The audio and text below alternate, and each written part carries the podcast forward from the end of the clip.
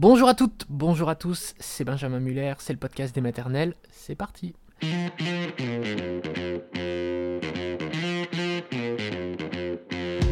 Le podcast des maternelles, vous allez entendre un témoignage, celui d'Emmanuel. Emmanuel qui a fait des jumeaux toute seule. Donc on imagine à quel point cela a été dense et intense pour Emmanuel. On écoute son témoignage et nous serons juste après avec une psy qu'on aime beaucoup dans la maison des maternelles, Pauline Minjolet.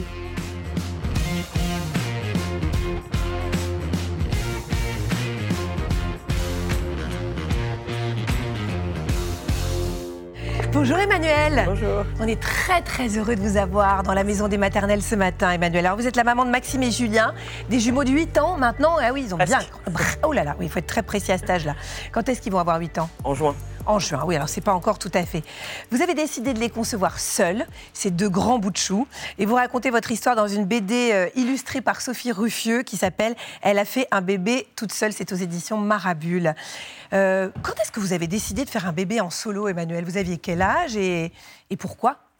J'approchais de, de la quarantaine et Mhm. euh, j'avais pas de, enfin, j'étais pas en couple et euh, je me suis dit à ce moment-là euh, que j'avais pas vraiment d'autre choix. Euh, soit euh, je, je prenais euh, la décision effectivement de, de faire un bébé toute seule, soit j'en aurais pas. Enfin, voilà, le, le risque était grand de ne pas en avoir. J'avais jamais pensé jusqu'à, enfin, présent en avoir seul. hein. Je pensais plutôt avoir une famille traditionnelle avec un papa et une maman et un enfant et deux enfants et trois enfants. Enfin voilà. Et là, j'ai dû vraiment y réfléchir et me dire qu'est-ce qui est le plus important? Voilà. Et ce que je me suis dit, c'est que je pouvais rencontrer quelqu'un après, mais avoir un enfant après, ce serait plus possible. Enfin, plus tard, ce n'était pas possible. Oui, c'est ça, c'est-à-dire que c'est la fameuse horloge biologique, si injuste pour, euh, pour, les nous, femmes. les femmes. Vous le disiez, vous avez beaucoup réfléchi. Quelles questions vous vous êtes posées? Alors, je me suis posé euh, la question du- de la légitimité de ce désir, euh, puisque j'étais seule.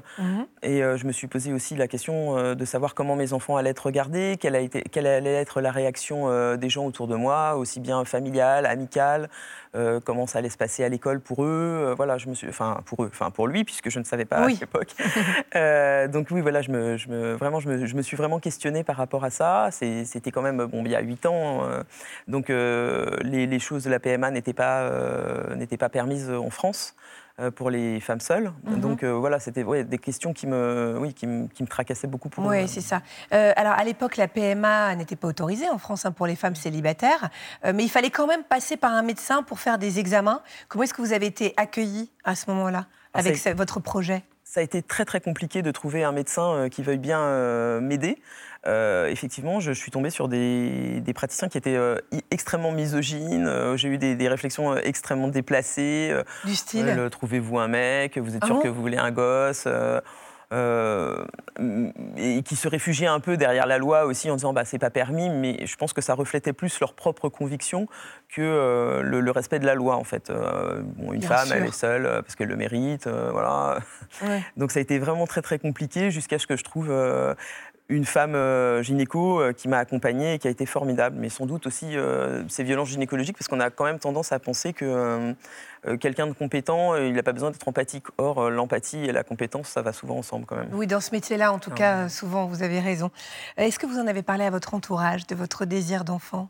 Alors j'en ai, j'en ai euh, assez peu parlé parce que euh, c'était euh, très stressant pour moi. Enfin, la PMA, c'est tout monde ne sait pas si ça va marcher. donc c'était assez difficile pour moi, disons, de, d'être, enfin, de, de- de- de- d'être capable, enfin, de- d'expliquer aux gens, Oui. oui. ça a marché, ça n'a pas marché. Donc j'en ai parlé à deux amis proches et un petit peu à ma maman aussi, euh, voilà. Alors, vous êtes parti en Belgique pour le faire? Comment vous avez procédé? Euh, oui, alors la Belgique, ça me paraissait le, le plus facile, puisque Mhm. donc la Belgique, c'est à côté, on peut faire les allers-retours dans la, dans la journée. Et puis en fait, c'est pas si simple que ça en Belgique, hein, parce que donc il y a plein de rendez-vous. Euh, Le premier avec une psy qui accepte ou non le dossier, le deuxième euh, d'information, le troisième, enfin il y a plein plein de rendez-vous. Et euh, finalement, moi je me suis pas senti super accueilli non plus. Ah bon? Ils, enfin, ils étaient gentils, hein, mais il y avait beaucoup de gens, beaucoup d'attentes. euh, et euh, un, des, des, des, gens qui étaient assez débordés aussi des demandes de oui, c'est ça. Leur réalité, c'est qu'ils ont tellement, tellement de cas qu'ils ne peuvent pas s'arrêter sur un cas, alors que nous, on a tellement besoin à ce moment-là. On a besoin d'être chouchouté à ce moment-là. Voilà, d'être chouchouté, c'est vraiment le mot. que, comment est-ce que vous avez vécu justement toute cette période? Vous avez eu des doutes à un moment? Ils ont réussi à vous faire douter, tous ces, tous ces gens-là, ou pas du tout? Alors, j'avais pas mal de problèmes d'infertilité qui s'ajoutaient à tous les doutes qu'on peut avoir dans une PMA, parce que parfois ça fonctionne pas pour mhm. rien. Enfin, il n'y a pas de raison. Donc oui, oui, c'est très difficile de mener à bien une PMA en couple, hein, mais alors seul, c'est aussi très très compliqué.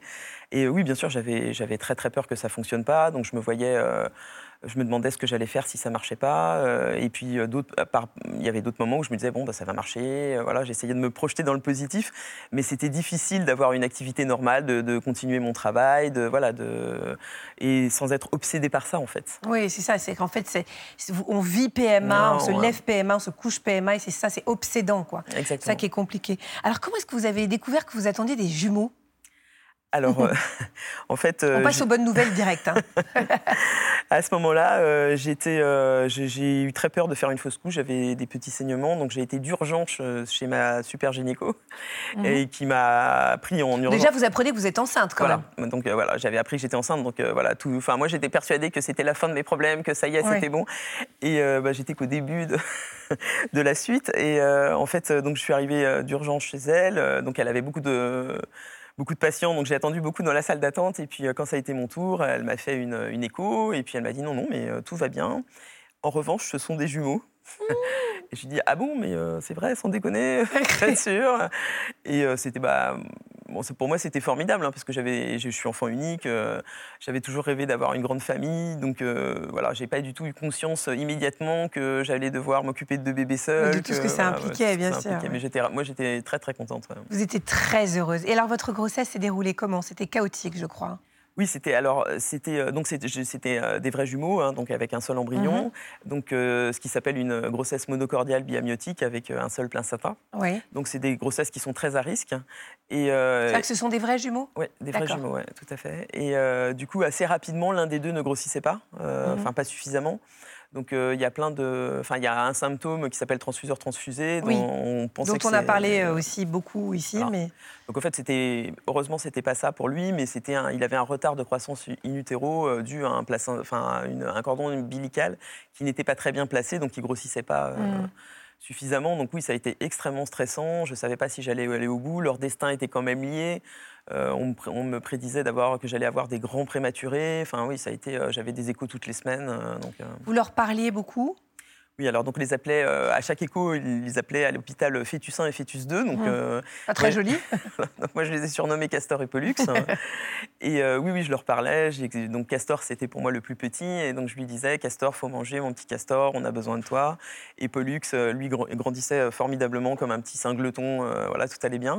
Donc je lui disais, faut continuer Pollux, dis, dis, dis, bien à Castor qu'on a besoin de lui, je vous veux tous les deux, on va faire plein de choses tous les trois. Enfin, voilà, vous avez des, des, alertes, justement, vous parlez d'accouchement prématuré, vous avez eu des alertes quand même? J'en ai eu vraiment plusieurs. Hein. J'en ai eu euh, très tôt, à 28 semaines, donc euh, c'est une grande prématurité. Bon, moi, je, mon but, euh, c'était, j'avais bien compris qu'il fallait que je tienne jusqu'à 34 semaines. Donc, mhm. mon but était d'aller jusqu'à 34 semaines, mais j'ai été hospitalisée à 28, à 33, à, oui, à 33, à 34, et puis on a tenu jusqu'à 35 et 1. Donc, c'était un vrai miracle. Vous avez accouché à 35 semaines et un jour. C'est inespéré. dans, dans, votre cas, c'était le 8 juin 2015. Alors, quel souvenir est-ce que vous, vous gardez de cet accouchement après un parcours tellement difficile? Alors, formidable. Enfin, donc c'était une, césarienne. Donc, euh, on m'avait dit qu'on prendrait tout de suite les, enfants parce qu'on savait pas euh, s'ils allaient aller en néonate, surtout euh, Castor, mhm. donc Julien. et, du coup, je savais que je les verrais, on me les montrait et ils partaient tout de suite. Donc, ben, j'étais assez frustrée de ne pas pouvoir faire de peau à peau. Maxime, je l'ai vraiment bien vu, mais Julien, je l'ai à peine vu. Quoi. Ils l'ont pris, voilà, et je, vu, je les ai vraiment vus que six heures après. Donc, j'ai donné son petit biberon à, à Maxime, qui était tout mignon et puis on faisait les derniers examens à, Julien, euh, voilà, qui était, euh, mm. qui était tout petit, mais euh, voilà. Mais qui était en bonne santé. En bonne santé, et ils n'ont pas été en néonat ni l'un ni l'autre. on était une unité. Finalement, tout est bien qui finit bien. Alors le retour à la maison, parce que donc vous avez très bien dit quand on m'annonçait que c'était des jumeaux, je n'avais pas compris ce que ça impliquait. Est-ce que vous l'avez compris quand vous êtes rentré effectivement, euh, je m'étais rapproché donc de l'association Jumeaux et Plus, hein, qui m'a énormément aidé. J'avais lu quelques trucs, mais tout est quand même euh, très euh, angoissant.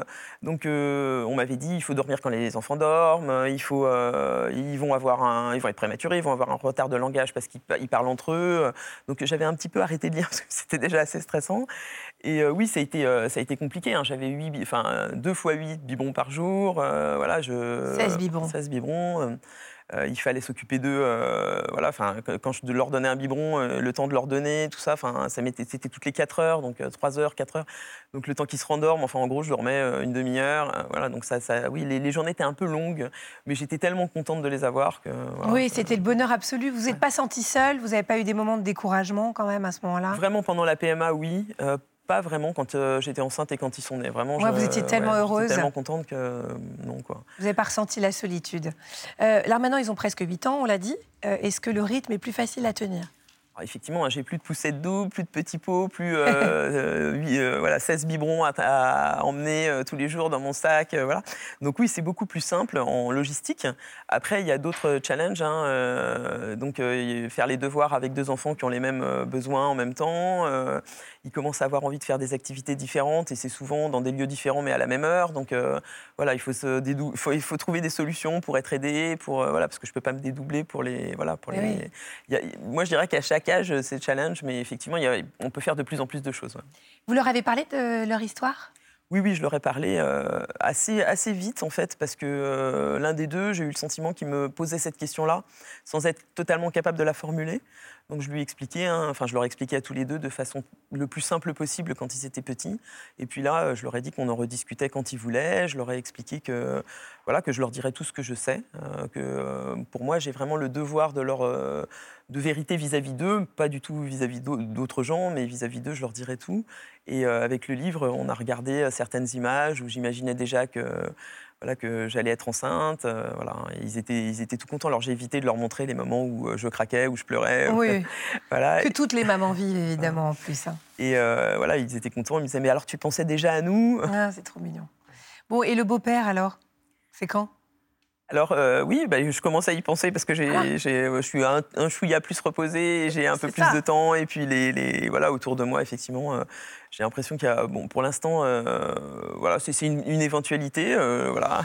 Écoutez, hein, euh, la télévision, ça peut servir à ça aussi. voilà, Emmanuel, ses enfants sont super cool. Hein, ne vous imaginez pas que ça va être la foire d'empoigne, pas du tout.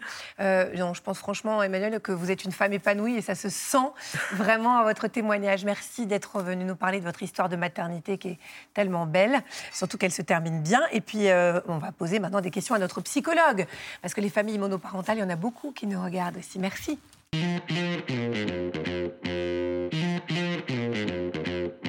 Et on accueille Pauline Mingelet. Bonjour Pauline. Bonjour Merci d'être là. Vous êtes docteur en psychologie, auteur de Je veux un enfant, le guide essentiel de la fertilité. C'est sorti chez Albin Michel. Euh, alors il y a une question qui revient souvent et qu'Emmanuel s'est posée. Euh, est-ce que c'est égoïste de faire un bébé toute seule? Alors ça, c'est vraiment la grande question, parce qu'on se dit, bah, est-ce qu'on le fait pour soi ou est-ce qu'on le fait pour lui euh, C'est la question qui revient énormément.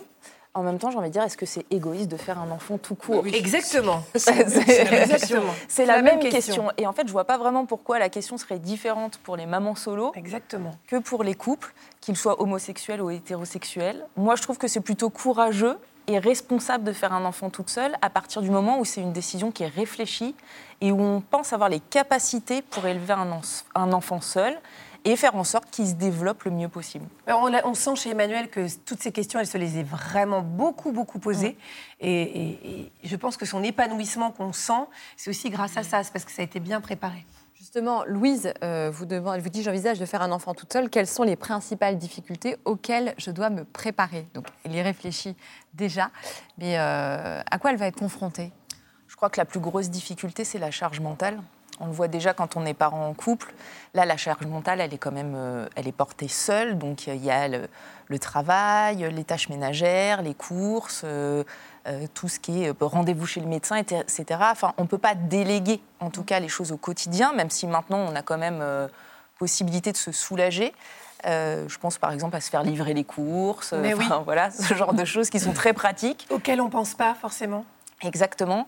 Mais voilà, c'est surtout la charge mentale, la pression financière aussi, parce qu'on la porte seule, et puis le stress qui est un peu multiplié, et aussi euh, la difficulté à trouver du temps pour soi. En fait, c'est ce que connaissent toutes les mamans solo. Est-ce qu'il n'y a pas une difficulté en plus, c'est le regard des autres? Est-ce qu'on craint pas le jugement de se dire elle a fait un bébé toute seule, justement? Si, de toute façon, toute parentalité qui sort du cadre, en tout cas de notre cadre euh, socialement bien conçu, j'ai envie de dire, pose le regard des gens. Mais je crois que les mamans solo euh, sont très fortes et en tout cas la plupart du temps sont des décisions qui sont très réfléchies et elles assument plutôt bien cette décision. Et ça a toujours existé en plus les mamans solo, c'est-à-dire que là c'est une autre manière de devenir maman, mais euh, ça a toujours existé. Pierre nous dit ma sœur est maman solo. Est-il important de faire exister un modèle masculin pour son enfant? Alors le modèle masculin, je pense qu'il entend par là modèle paternel aussi. Le modèle masculin peut être bénéfique, mais n'est pas indispensable. Souvent on se dit ah oui mais s'il n'y a pas de père, du coup il n'y a pas d'image masculine, pas d'image paternelle, comment va grandir cet enfant? On le voit maintenant avec du recul, les enfants qui n'ont pas d'image, enfin qui n'ont pas de père biologique grandissent très bien et s'épanouissent aussi bien que les autres enfants. En revanche, ça peut être bénéfique de faire rentrer dans sa vie en effet une image euh, masculine, ça peut être un ami, un un tuteur, un, membre de la famille, un oncle, enfin voilà, exactement, le grand-père, ça peut être bénéfique. Mais c'est pas indispensable, je tiens vraiment à le souligner. Marianne vous dit, c'est difficile de doser l'autorité quand on est seul à élever euh, un enfant. Comment faire? Alors la question de l'autorité, elle n'est pas simple, surtout que dans notre société, on, associe souvent le père à l'autorité, alors que je trouve quand même que les mères euh, le, font très bien. À côté de ça, euh, bah, l'autorité, elle est portée seule pour le coup. Donc c'est difficile de doser. En effet, il ne faut pas être dans le trop ni dans le pas assez. Je crois que ce qui est important, c'est de rester aligné avec soi-même en maintenant un cadre. Un cadre qui est bienveillant, mais qui est aussi très limitant pour l'enfant, parce qu'il a besoin de cette structure pour pouvoir se développer. On fait ce qu'on peut, quoi. elles sont seules à un moment comme toujours.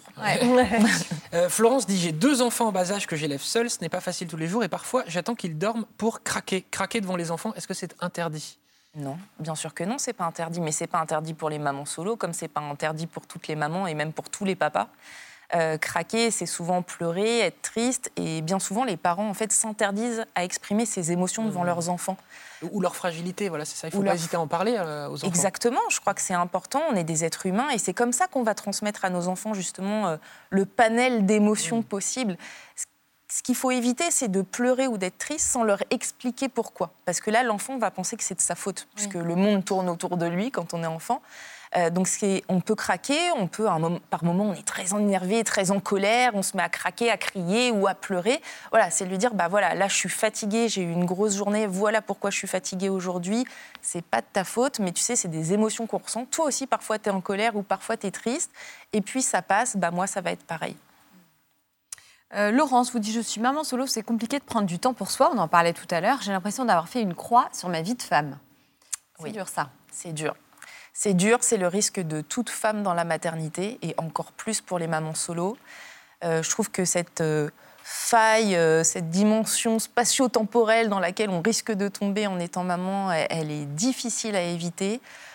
Le premier conseil que je donnerais, c'est déléguer, s'entourer, essayer vraiment d'avoir des relais, surtout quand on est maman solo. Faites appel à des, des, associations, des communautés de mamans. Très souvent, je prends en exemple les pays nordiques qui mettent en place des réseaux de proximité, c'est-à-dire qu'à partir du moment où on accouche, on a finalement les coordonnées de toutes les mamans de notre quartier qui vont accoucher prochainement ou qui ont déjà accouché récemment. Et ça permet de se mettre en contact. Bah là, j'ai envie de dire, c'est un peu la même chose. Ne restez pas seul. Les PMI peuvent jouer ce rôle-là en France, peut-être? Oui, les PMI peuvent jouer ce rôle. Alors maintenant, de manière un peu plus modérée. Euh, les sages-femmes, je crois qu'elles peuvent. Et il y a de plus en plus de cafés des parents qui mm. se mettent en place, d'associations de, parentalité. Après, ce qui est important euh, à dire aussi, c'est que souvent, les femmes, elles ne veulent pas le faire parce qu'elles veulent montrer qu'elles y arrivent. C'est ça qui est terrible, c'est que c'est culpabilisant aussi à un moment de demander de l'aide, alors que pas du tout. Il faut vraiment, euh, faut vraiment que vous, vous osiez le mm. faire. Et c'est le cas d'ailleurs pour tous les parents, toutes les mères qui accouchent, hein, même quand elles ont un coparent, c'est bien aussi de, de se faire aider. Merci Pauline Mingelet pour votre éclairage, toujours lumineux, il faut le dire.